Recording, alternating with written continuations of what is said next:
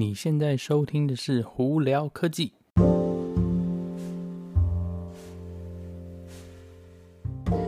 嗨，各位观众朋友，大家好，我是胡老板，欢迎来到今天的胡聊科技。今天是十月十五号，那今天晚上十月十六号凌晨呢，大家就可以开始预购 iPhone 啦。那那个这次有点很好玩的东西哦，这次预购 iPhone，当然跟以往一样啦，但是呢。这边有几个东西，大家可以听听，绝对是呵 是算是蛮特别的一个新闻了啊。哦，也不能说特别新闻，就是一些可能之前小细节大家没有注意到的。OK，好，这个东西第一个很好玩，呃呃，在苹果发表会上头呢，嗯、他们是有说他们把耳机跟那个充电头拿掉了嘛，对不对？现在只跟充电线。那我这几天呢，在网上看新闻呢，就有发现到说，呃，在法国卖的 iPhone 竟然还会跟耳机，为什么呢？因为法国有一个很奇怪的条款，是说卖手机一定要跟 hands free，就是那个你不需要手上拿着手机在讲电话的功能。也就是说，它一定要跟一个类似有线耳机或无线耳机，你才有办法达到，就是不需要拿耳拿着电话在耳朵旁边这样子接电话啊。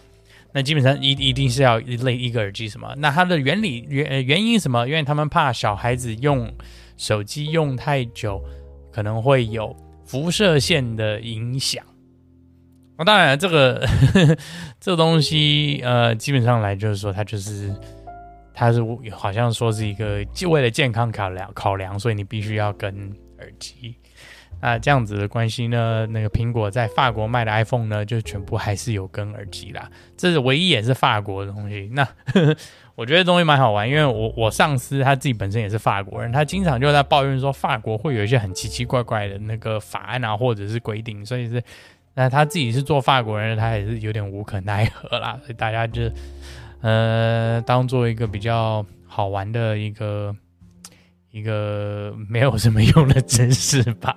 OK，好，那那个再来下来呢，呃，大家会想说，因为是新的 iPhone，就是 iPhone 十二啊、mini 啊、Pro、Pro Max，呃，不会跟耳机跟充电充电那个头嘛。那同样的，呃，苹果再下来，其实之前的一些 iPhone，就比方说十一呀。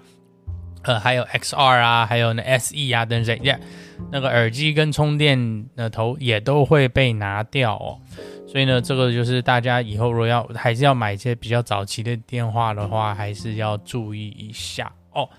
呃，那再来有一个比较没有呃，它苹果比较没有提到，就是说你如果买新的 iPhone、iPad、Mac 或 Apple TV 的话，呃，从去年开始它就会跟一年的 Apple TV Plus 的那个呃。呃，订阅呃服务嘛，就是苹果的那个网，有点像苹果的 Netflix 啦，应该这样讲。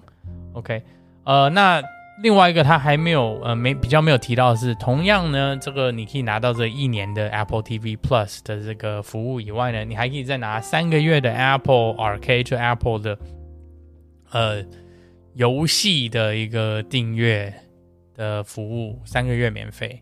哦，那这个这个东西。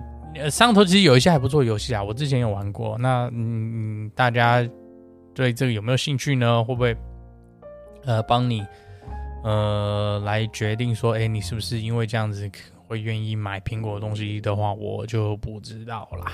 OK，好，那再来这一个，再再来这下一个呃这个这件事情哦，我觉得呃我自己听了是给我的感觉是。不是很舒服啦，但是也没有办法，这就是商，因为商业的关系嘛。那是什么呢？是你如果没有仔细看的话，你会发现 iPhone 在台，在美国啦，OK，其他国家我还没有没有不确定哦。在美国的话，iPhone 十二跟还有 iPhone 十二 mini 哦，如果你不是买 AT&T 或者 Verizon 的版本，比方说你要买就是。解锁所谓的 SIM free，就是任何一个没它不跟 SIM 卡的，或者你要买 T-Mobile 版本，或者要买 Sprint 的版本的话，你要多付三十块钱美金 OK，那原本他们是在发表会上说是那个 mini 的起价是六九九美金嘛，那那个 iPhone 十二的就正常的是七九九美金，但是呢，他们没有去去说你如果不是买 AT&T 或 Verizon 版本的话，其实你的实际起价是七百二十九美金跟八百二十九美金，等于是多了三十块。那我是不知道 AT&T 跟 Verizon 这两家大电信公司怎么样跟苹果谈，这样去谈到这种事情啦。但是基本上来说，我是。觉得 AT&T 跟 Verizon 呢，为了要抢客人，有点 就是花大钱了。我觉得苹果既然可以这样帮他们的话，诶，我是觉得不是很好啦。但是换句话说，其实实际就表示说，那个 iPhone 十二 mini 的价钱跟 AT 那个跟基本的那个 iPhone 十二的价钱，其实七百三十块钱跟八百三十块钱美金。我个人觉得多三十块，其实。不是太大差别，但是这就是一个 kimoji 的问题啦。所以后来我我后来这几昨天发现到这件事情的时候，我我是自己心里觉得不是很舒服啊。我总觉得这些公司你要这样搞，你真是吃亏的都是消费者啦。你为了抢客人这样子的话，哎，好吧，随便你了。但是我真听了自己很不舒服了。啊，那再来呢？呃，昨天 Elon Musk。就特斯拉的老马修讲哦，Model Y 再下来，从十二月开始会开始呃 deliver，就是开始交车七人座的版本哦。呃，那有如果对这件事情如果不是很了解呢，其实很早的时候呢，Model Y 其实它是有一个选配是加三千块钱美金，可以再加第三排座位的。那第三排座位会再加两个。两个基本上两个座位，呃，等于是说从五人座变成七人座。那当然一开始呢，我们大家都很怀疑说，那个第三排座位，你就算加了椅子，是不是真的能做大人呢？嗯，看照片啊，看什么应该是不行啊，就是可能给小孩子，顶多就是一些年轻小朋友。坐而已，它的位置其实非常小，或者非常小的大人，是比较矮小的娇小型的女生吧，可能。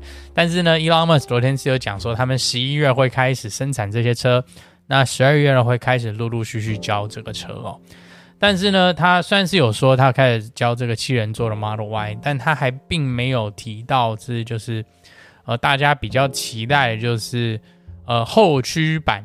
呃，长长距离后驱版的 Model Y 哦，应该也就是最便宜的 Model Y，因为现在目前最便宜的 Model Y 还是呃双马达，就是四轮四轮驱动 All-Wheel Drive 版本的哦。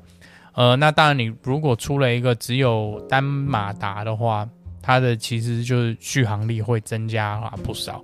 呃，而且相对来说价位应该也是最便宜的哦，所以这个东西我是觉得大家比较期待的。七人座有没有期待呢？我觉得。这个 Model Y 的，你如果真的要塞第三排座位，然后塞七个人，呃，有点小啦。